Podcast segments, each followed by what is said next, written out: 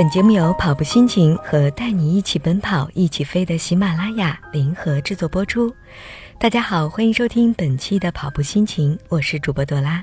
今天节目当中要和您说一说这样的一个消息：倡导不吃主食的日本减肥名人死了。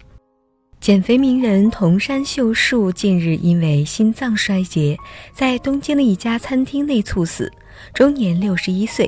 他以戒除一切碳水化合物减肥法出名，也就是说，除了不吃甜食以外，连主食也不吃。虽然他的亲友都否认桐山的死与不吃主食饮食法有关，但这次意外也让他的粉丝们重新关注不吃主食对身体的影响。桐山秀树在二零一零年的时候患上了糖尿病，为了控制病情，参考。借主食饮食减肥法开发者江步康二医生的建议：三餐不吃米饭、面包等碳水化合物和甜食，结果体重在三星期内从八十七公斤掉到了六十七公斤。在这之后，出版减肥书籍，中文名称叫做《不吃主食，一周速瘦六公斤》。他分享了自己戒吃碳水化合物主食，随意吃鱼和肉等导致快速减重的心得，同时还指出，中年人和高龄人士根据这种方法不需要就医就可以克服糖尿病。其实不吃主食危害大，医学界一向不主张戒主食减肥法。因为五谷类的碳水化合物经过人体吸收之后，可以转化成提供能量的葡萄糖，所以是人类需要进食最多的食物类别。没有足够的能量，可能会导致头晕和四肢乏力等问题。吃少一点东西，身体自然会燃烧脂肪去获取能量，但不吃米饭或其他主食，自然就会多吃含脂肪更高的炒菜。使得身体摄取的脂肪比吃米饭更高，所以戒主食的朋友很容易弄巧成拙，越减越肥。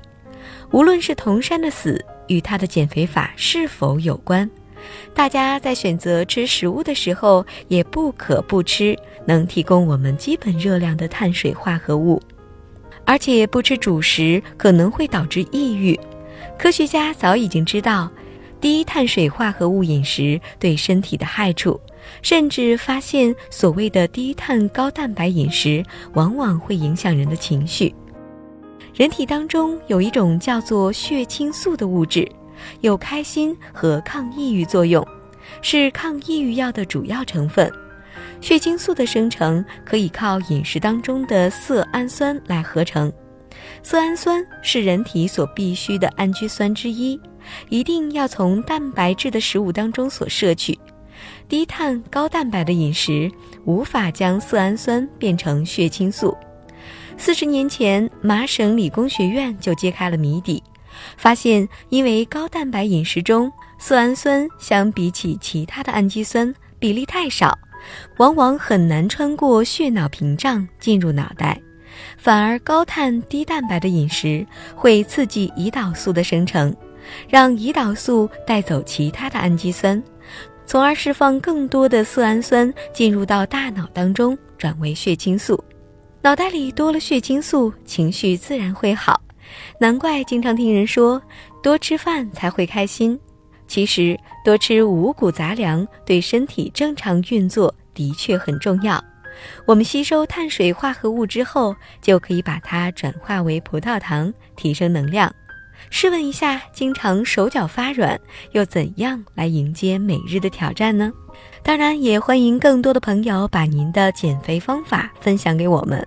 如果您曾经尝试过不吃主食戒断的方法来减肥，也希望您能够把您的想法分享给我们。